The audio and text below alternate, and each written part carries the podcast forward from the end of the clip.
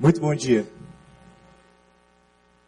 É muito bom estar aqui mais uma vez para compartilhar um pouco da palavra de Deus. Estava ouvindo aqui o Hermínio, Maressa, e lembrando quando nós tivemos o primeiro filho, o Enzo, e nós não enfrentamos nem metade do que eles enfrentaram nesses primeiros dias ah, da Alice. Mas eu me lembro de, com quatro dias de nascido, nós em casa fomos tentar dar leite para o Enzo como as enfermeiras na maternidade davam, porque nós estávamos tendo dificuldade dele conseguir é, pegar o peito da mãe. E nós vimos a, a enfermeira colocar dentro de um copinho de cafezinho o leite, aquela fórmula, e colocar perto da boquinha e ele puxar. E nós tentamos fazer isso com uma colher pequena, colocamos um pouco de leite na colher, encostamos na boquinha do Enzo e ele puxou. Só que na hora que ele puxou, entrou no buraco errado, lá dentro. E aí ele engasgou e ficou. Fez. E foram os 10 segundos mais desesperadores da minha vida. Eu não sabia o que era sentir aquilo. Ele tinha quatro dias de vida, você ter uma ideia do desespero, eu segurei ele pelas duas pernas, como se fosse um porco. E batia nas costas dele enquanto a Ítala andava de, um lado, de uma parede a outra do quarto, dizendo, amor, o que, que a gente faz? O que, que a gente faz? O que, que a gente faz? E eu, ah, batendo no porco lá. Ah, até que o porco deu sinal de vida, arrotou e quando ele arrotou, eu peguei ele, entreguei para a mãe, entrei no nosso quarto, ajoelhei na cama, e você deve ter pensado, pastor, deve ter ido orar, né? Não, fui chorar. Chorei, chorei, mas chorei desesperadamente, como nunca tinha chorado na minha vida. Chega e gritava de tanto desespero. Foi um sentimento muito ruim. E ver a história aqui do Hermínio e da Marisa com a Alice uh, me fez lembrar esse dia e como é difícil mesmo. Você que já é pai, teve seu primeiro filho, tudo é meio assustador no primeiro filho, assim, é um negócio e muito intenso, muito forte. Uh, e eu louvo a Deus por esta igreja ter dado apoio a esta família e eles poderem dizer que passaram por todo esse período na presença de Deus, sendo, sendo sustentados mesmo pelo Espírito Santo de Deus. Uh, eu nasci na década de 80, nasci em 81. E na década de 80 aqui em Brasília nós só tínhamos dois shopping centers. O Conjunto Nacional, que por muito tempo para mim era o Tutucional, quando eu era pequenininho. E o Parque Shopping. O Parque Shopping era muito distante da minha casa, então eu ia pouco. Então o passeio de família era no Conjunto Nacional. Acredite você ou não, é, a gente passeava no Conjunto Nacional, sim. É, e eu me lembro, eu tenho uma lembrança de nós irmos em família para o Conjunto Nacional numa noite. E ao sair do shopping, era mais ou menos essa época em Brasília, fazia bastante frio naquela noite. Nós saímos ali no, no, no extremo norte do shopping, no estacionamento em frente ao shopping, e sentado, encostado no parapeito do, do viaduto do buraco do tatu, eu me lembro de ver um menino sentado, sujo, chorando, e eu me lembro exatamente disso, de ver o queixo dele batendo, de frio. Eu era pequeno, eu devia ter nessa época, talvez, a idade do meu filho mais velho, 5 para 6 anos.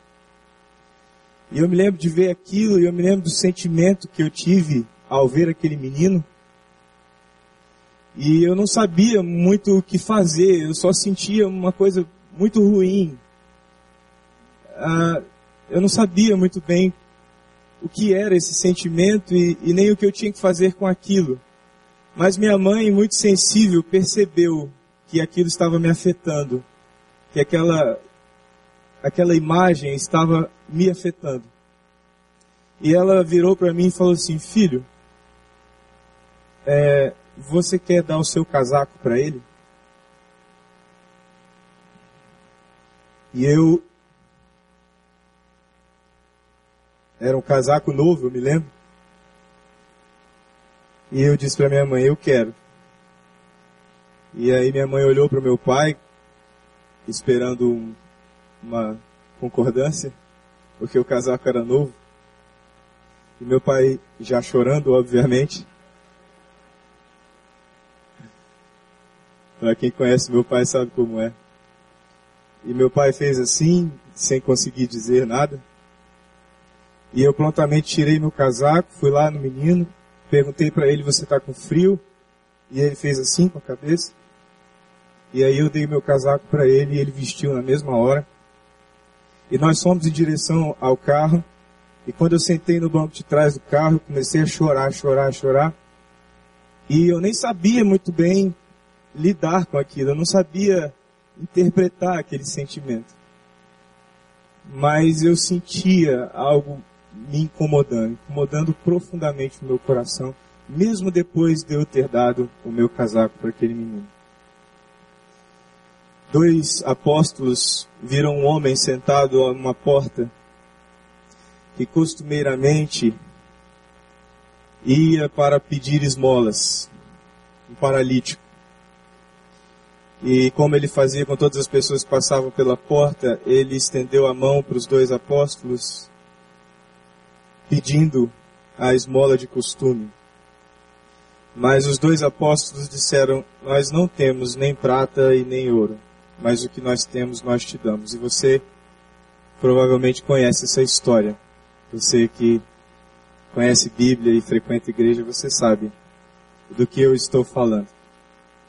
Existe um princípio que eu aprendi aqui nesta igreja, quando recebemos um pastor que veio ministrar aqui, e que passou a ser um princípio para a minha vida que eu tenho ensinado para os jovens e as pessoas com quem eu me relaciono como pastor princípio é muito simples. Você sabe, é o que vai aparecer. Se você sabe, você pode. E se você pode, você deve. Se você sabe, você pode. E se você pode, você deve. Nós estamos no segundo encontro desta série de mensagens que se chama Você Pode não é uma mensagem para você sair daqui ah, com motivação para realizar as coisas que só você pode realizar. O pastor Gilberto falou no domingo passado, o título parece uma mensagem, uma palestra de autoajuda, mas eu não vou te incentivar aqui a se ajudar, mas a ajudar outro alguém. E eu vou provar aqui como você sabe. E se você chegando à conclusão de que você sabe, obviamente, você vai chegar à conclusão de que você pode e então que você deve. Eu vou citar um texto bíblico que você vai completar, ok? Assim como o corpo sem espírito está morto, também a fé sem obras.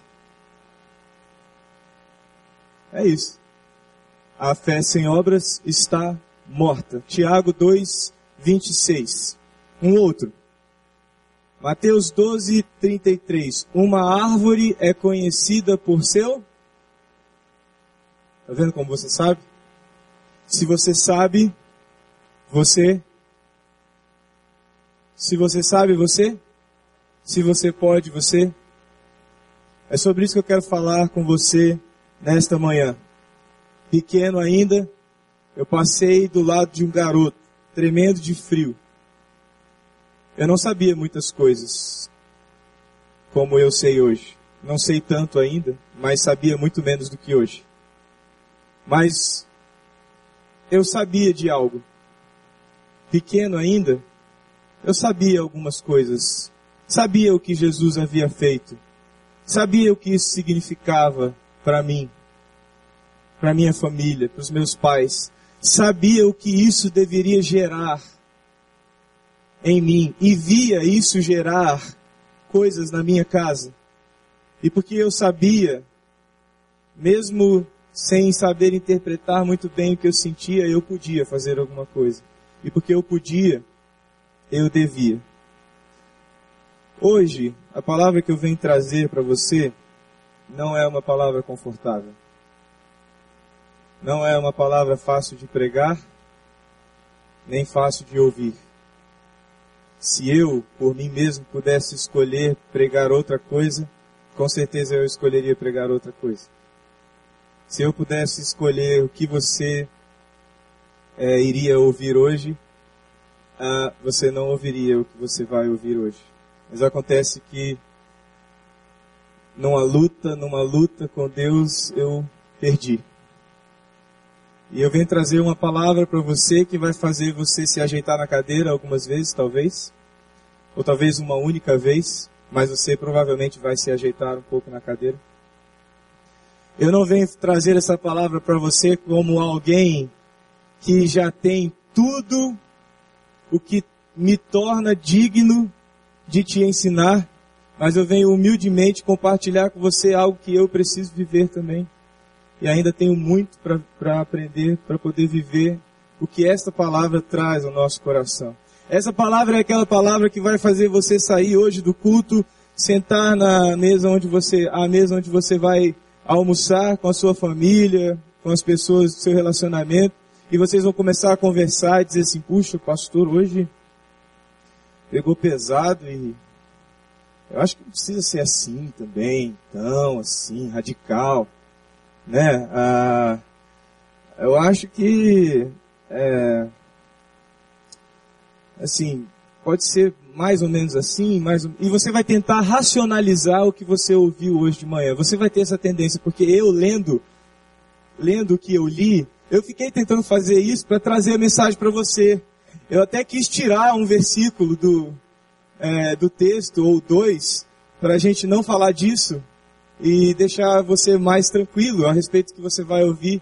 Mas eu quero te convidar a não fazer isso, a não tentar racionalizar, a não tentar encaixar a palavra de hoje num lugar confortável na vida do jeito que você leva hoje na vida do jeito que você tem encarado até esta manhã. O meu convite para você é que você se deixe incomodar nesta manhã. Que você abra o seu coração e deixe Deus espremer você até onde Ele quiser. Até onde Ele quiser ir. Eu quero isso para minha vida. E eu desejo que você também tenha esse mesmo desejo, esse mesmo, esse mesmo anseio de deixar Deus falar mesmo que te incomode. Pastor Bill Hybels disse certa vez que quando as pessoas vão à sua igreja, elas querem alguma coisa. Elas querem ser motivadas, elas querem ser emocionadas, elas querem ser é, transformadas, elas querem ser incomodadas, elas querem até ser irritadas, mas elas querem alguma coisa. Se você está aqui hoje é porque você quer que alguma coisa seja feita com você. Nem sempre você vai sair daqui super confortável, leve, às vezes você vai precisar sair daqui com algo a repensar, refletir e mais do que isso.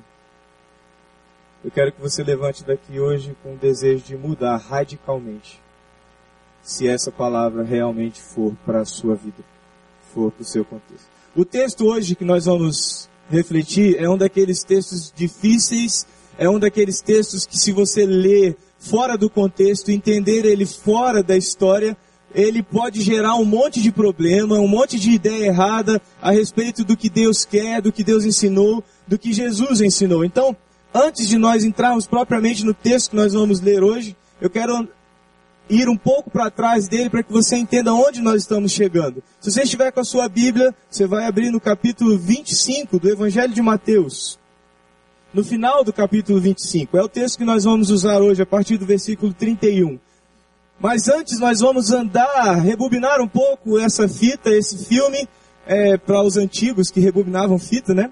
Ah, nós vamos andar um pouco para trás e vamos olhar em que contexto isso que nós vamos ler está inserido. No capítulo 23, antes do capítulo 25, Jesus dá uma palavra para os homens chamados fariseus.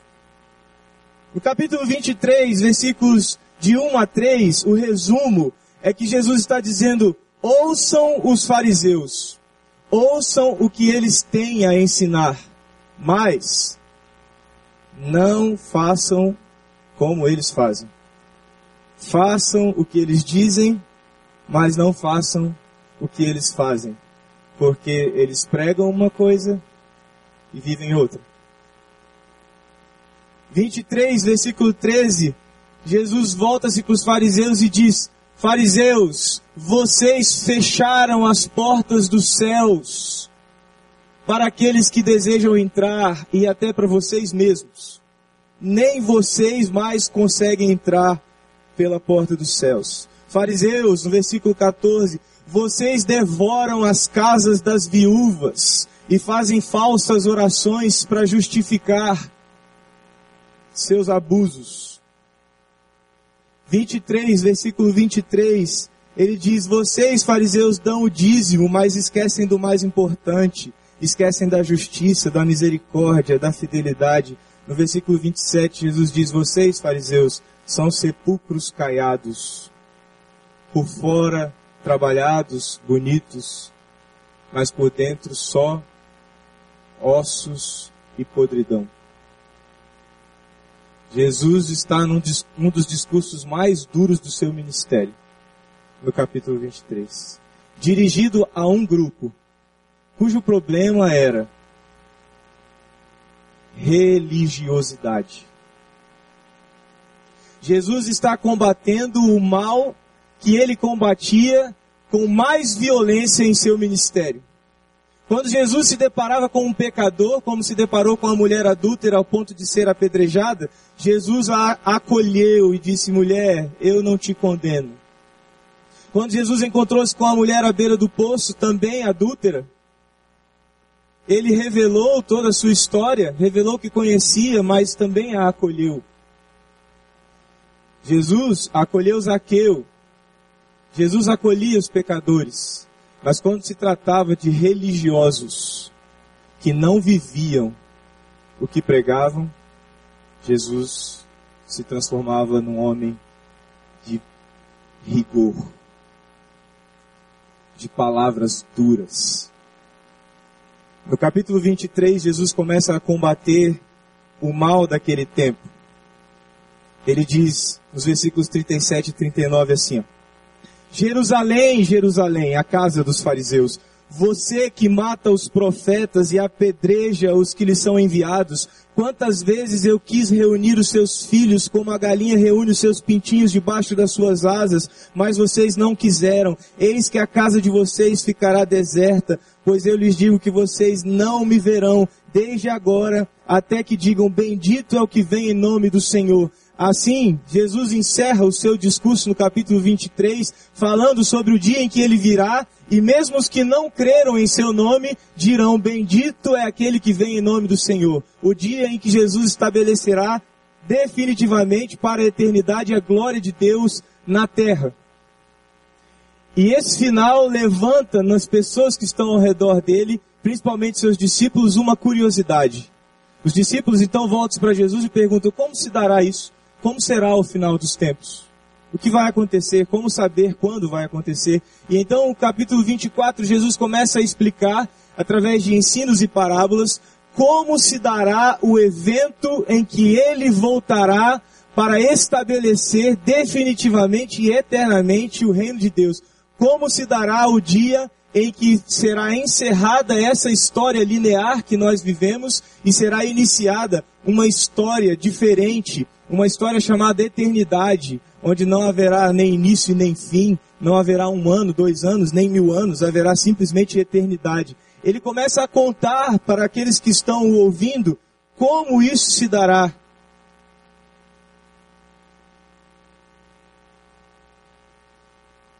E no capítulo 25, no final do capítulo 25, Jesus novamente volta-se para os fariseus para quem ele estava falando no capítulo 23.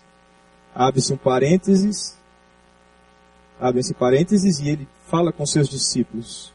Fecha-se o parênteses e ele volta aos fariseus no final do capítulo 25, que é esse texto que nós vamos ler a partir do versículo 31. Jesus olha para aquelas pessoas ao redor e fala sobre o fim dos tempos.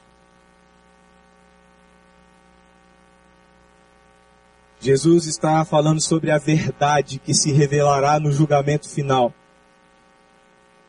Preste atenção, algumas pessoas leem esse texto, algumas pessoas até de outras expressões religiosas leem esse texto e acham que nesse texto Jesus está ensinando um caminho para ser salvo. Como se Jesus estivesse dizendo nesse texto, faça assim, faça assado, faça isso, faça aquilo e você vai para o céu.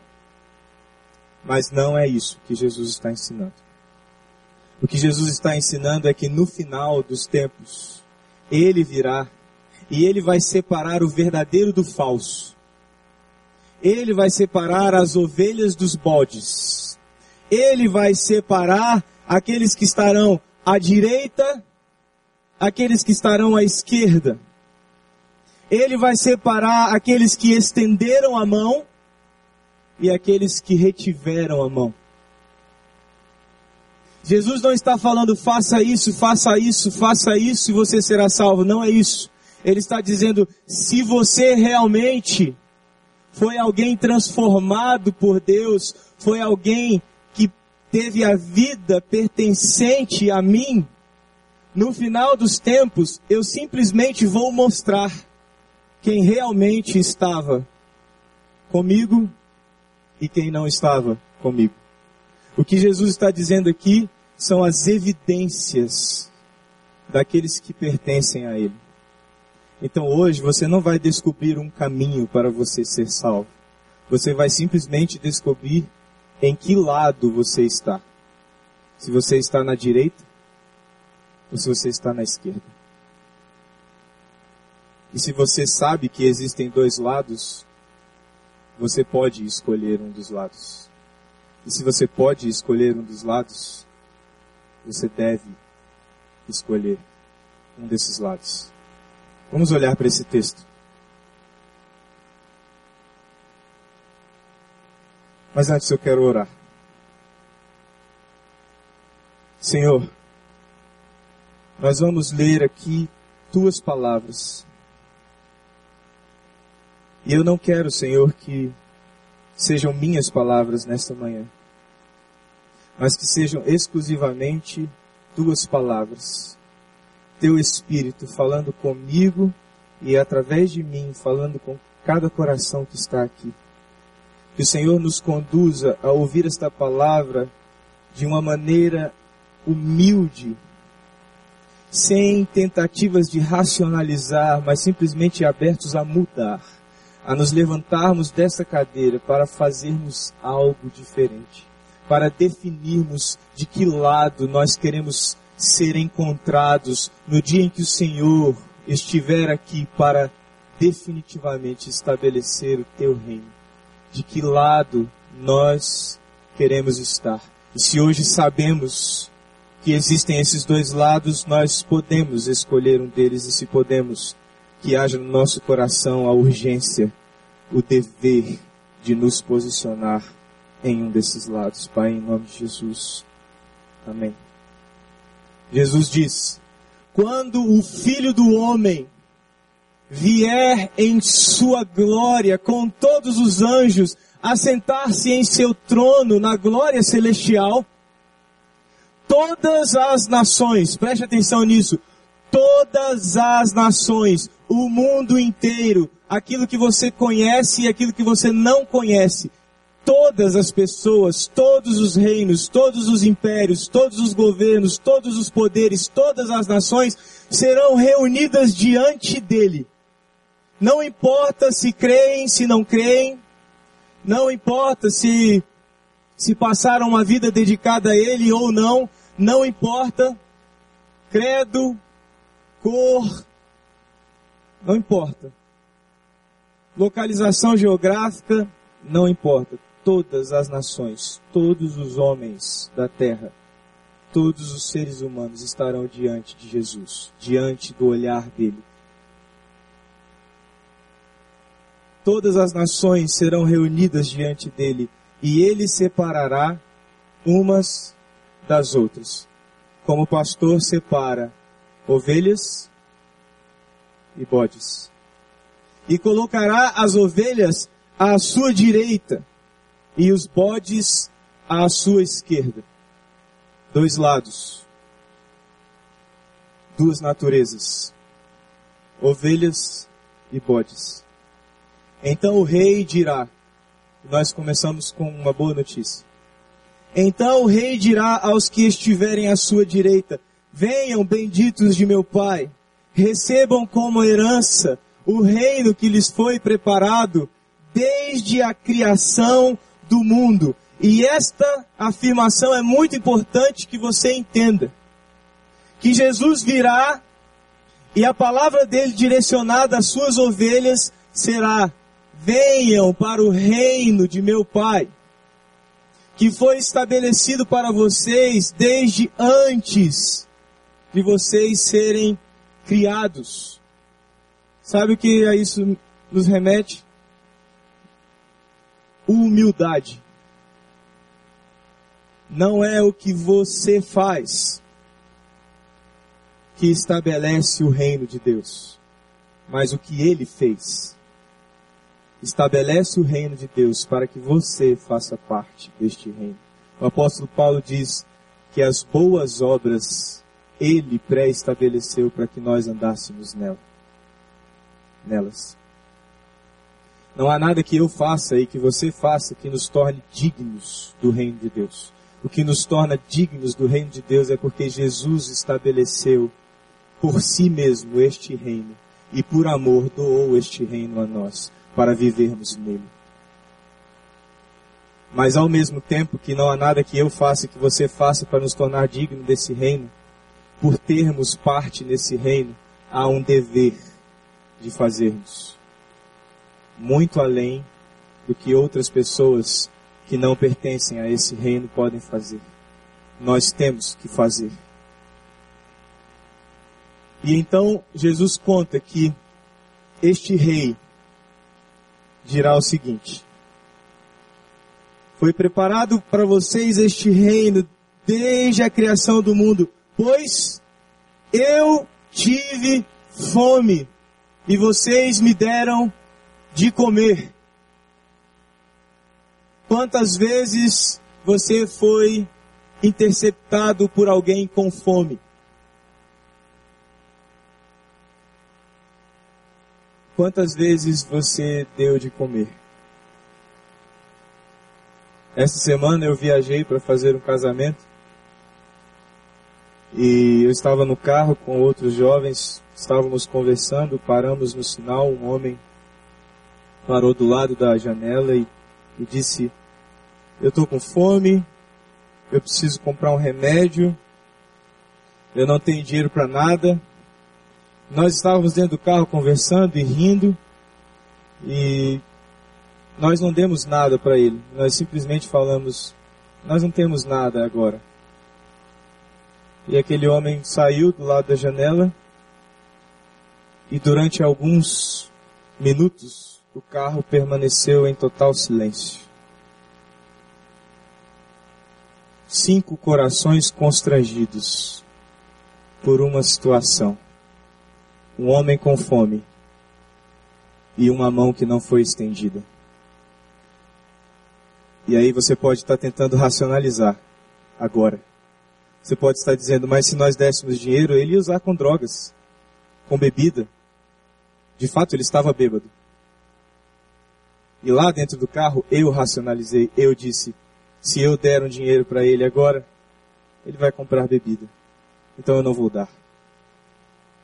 Você pode estar tentando arrumar explicações para reter a mão, para não dar. Mas Jesus diz: o rei voltou-se para, para os da direita e disse: Eu tive fome e vocês me deram de comer, tive sede e vocês me deram de beber, fui estrangeiro, fui alguém sem casa, fui alguém sem habitação. Naquele tempo de Jesus, o estrangeiro, o desterrado, era alguém que não tinha onde ficar. Era alguém rejeitado pela maioria da sociedade. alguém que não tinha onde morar, onde repousar. E ele está dizendo: Eu fui estrangeiro e vocês me acolheram. Necessitei de roupas e vocês me vestiram. Estive enfermo e vocês cuidaram de mim. Estive preso e vocês me visitaram. Então os justos, mesmo ouvindo o que fizeram, no seu coração havia uma dúvida comum. Você também teria essa dúvida. Eles perguntaram: Mas quando foi? Senhor, quando foi que te vimos com fome e te demos de comer? Ou com sede e te demos de beber?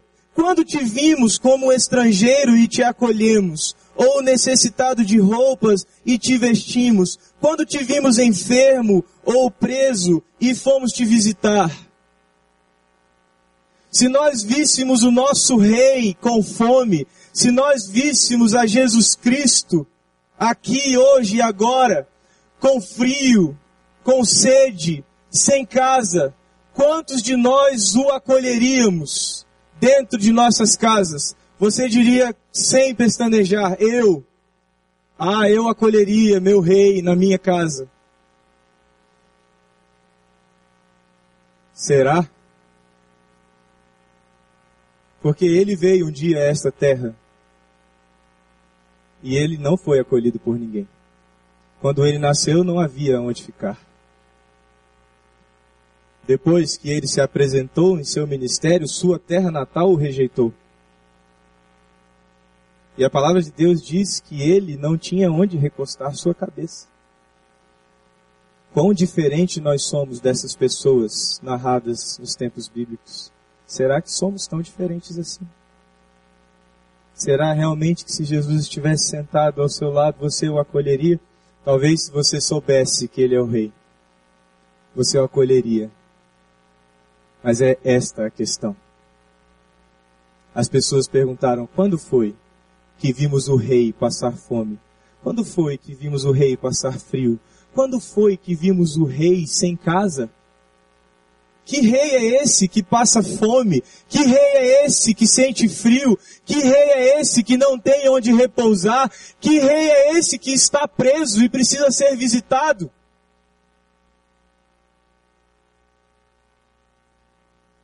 Nós não deixaríamos um rei assim. O rei responderá: Digo-lhes a verdade o que vocês fizeram a alguns dos meus menores irmãos, a mim o fizeram. A pergunta é se hoje entrasse por essa porta um grupo de bêbados, de mendigos, de prostitutas e sentassem ao seu lado, quão confortável você estaria? Quem você convidaria para almoçar? Você estaria na direita ou você estaria à esquerda? E aí o rei segue dizendo aos que estavam na esquerda. Então ele, o rei, dirá aos que estiverem à sua esquerda: Malditos!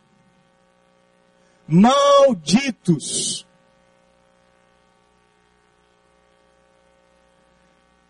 Apartem-se de mim, para o fogo eterno preparado para o diabo e os seus anjos. Sabe por quê? Sabe por quê que eu não os quero comigo? Sabe por quê que vocês não têm lugar comigo? Porque eu tive fome e vocês não me deram de comer. Eu bati no vidro do seu carro depois que você saiu daquela lanchonete que diz que o lanche traz felicidade.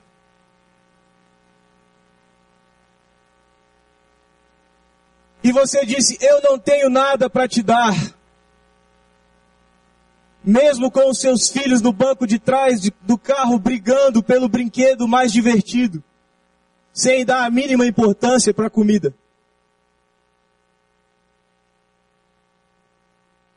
O rei está dizendo: vocês não têm lugar comigo. Vocês não têm lugar aonde eu estou. Porque eu tive fome, vocês me deram de comer. Eu tive sede, vocês não me deram de beber. Eu fui estrangeiro e vocês não me acolheram. Eu necessitei de roupas e vocês não me vestiram. Eu estive enfermo e preso. Vocês não me visitaram. E eles também responderão: Mas, Senhor, quando te vimos com fome ou com sede, ou estrangeiro, ou necessitado de roupas, ou enfermo, ou preso, e, e não te ajudamos? Porque não faz sentido. O Senhor é o nosso rei. Que súdito deixaria o rei passar fome, frio, sede? Ficar na rua? Se nós tivéssemos nosso rei passando por quaisquer destas situações, quem não faria algo? Quem não faria algo? E o rei diz: Digo-lhes a verdade. O que vocês deixaram de fazer a alguns destes mais pequeninos, também a mim deixaram de fazê-lo. E o versículo 46 diz: E estes irão para o castigo eterno, mas os justos para a vida eterna. Um pastor que admiro muito disse certa vez: é necessário que de vez em quando os pastores deixem suas ovelhas em dúvida a respeito da sua salvação. E hoje eu vim trazer isso para você. Não racionalize. Não explique. Simplesmente aceite esta palavra. Jesus virá apenas mostrar quem é quem. Jesus não veio dizer para aqueles, para todas as nações, olha, se vocês fizerem isso, vocês vêm comigo. Se vocês não fizerem, vocês não vêm comigo. Não é um aviso, não é um alerta, é simplesmente a revelação da verdade. Aqueles que são ovelhas são aqueles que estendem a mão. Aqueles que são bodes são aqueles que retêm a mão. Jesus estava dizendo para religiosos daquele tempo: Vocês vão à igreja todas as semanas. Vocês até acordam mais cedo para se vestir melhor, se perfumar mais. E vocês frequentam regularmente a sinagoga, a igreja daquele tempo. Vocês respeitam muitas leis vocês guardam muitos princípios, até o dízimo do que vocês têm, vocês dão fielmente. Vocês guardam o sábado, vocês se vestem com as roupas certas, não de maneira indecente, vocês vocês são religiosos perfeitos, mas vocês retêm a mão. E os que retêm a mão, por mais religiosos que sejam, são bodes. Não são meus. Não pertencem a mim. Não estarão comigo. Não racionalize. Não fique aí no seu coração dizendo, ah, pastor, então você quer o quê? Que eu levante hoje e dê todo o meu armário? Você quer que eu venda meu carro e transforme isso em esmola?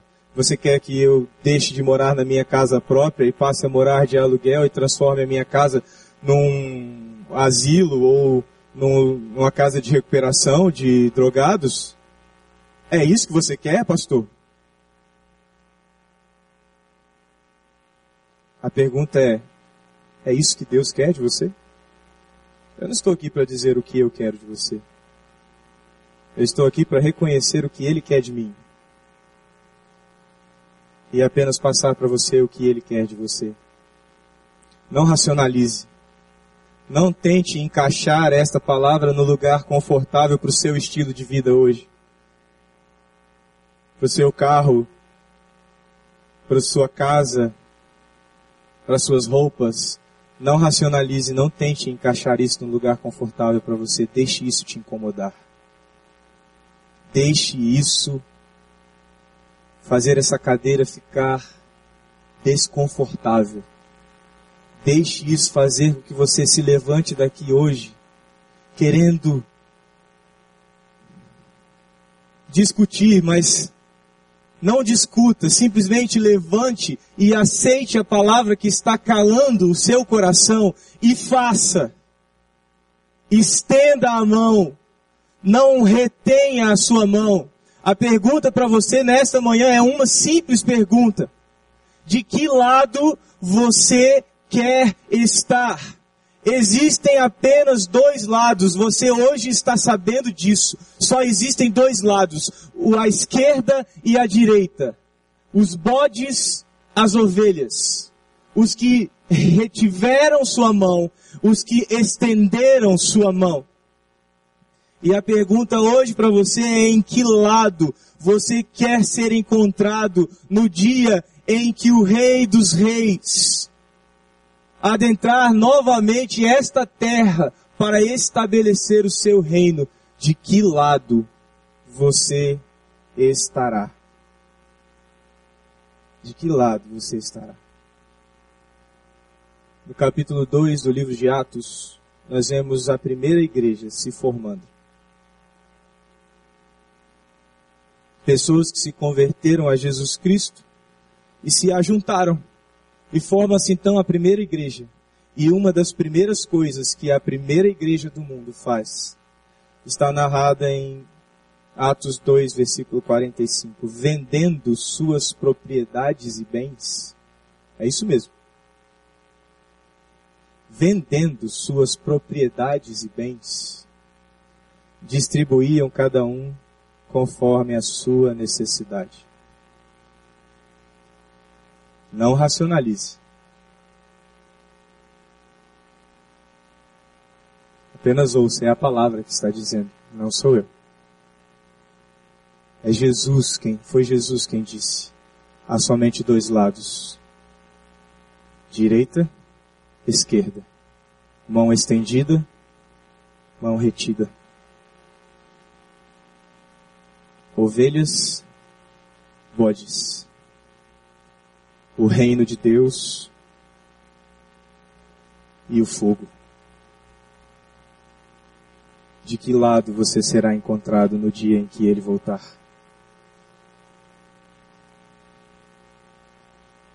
Eu quero orar por você.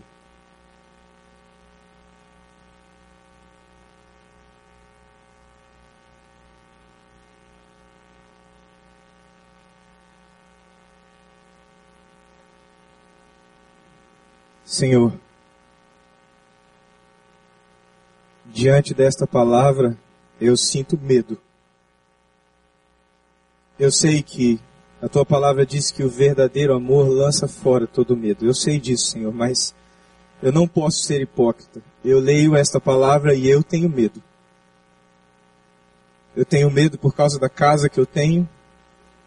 Eu tenho medo por causa da, dos carros que eu tenho. Eu tenho medo por causa das roupas que eu visto. Eu simplesmente sinto medo.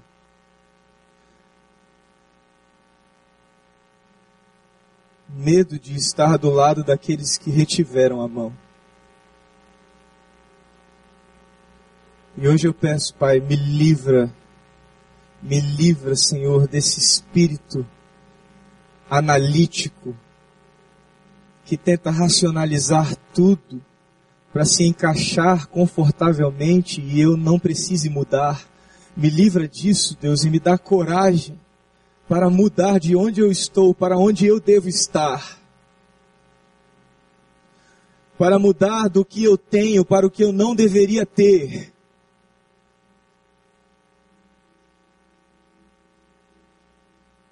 E eu peço que o Senhor trabalhe no coração de cada um que está aqui nesta manhã.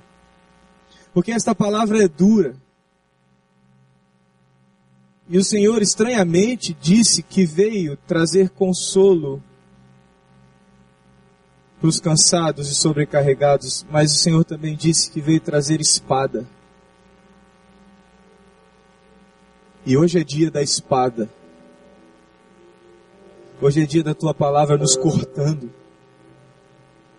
Hoje é dia da tua palavra nos dividindo.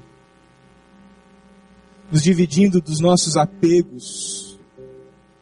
Nos dividindo da nossa ansiedade, da nossa falta de fé, do nosso egoísmo. Nos dividindo do nosso descaso. Nos dividindo, Senhor, das nossas tentativas irrelevantes de fazer caber dentro da nossa lógica, dentro do nosso conforto, os teus ensinamentos. Mas nesta manhã eu me rendo, Senhor. E eu quero fazer o que não faz sentido. Eu quero realizar o que eu não posso explicar. Eu quero ir além do que eu posso entender ou aceitar. Eu quero estar do lado direito, Senhor. Eu não quero ajudar somente aquele que faz sentido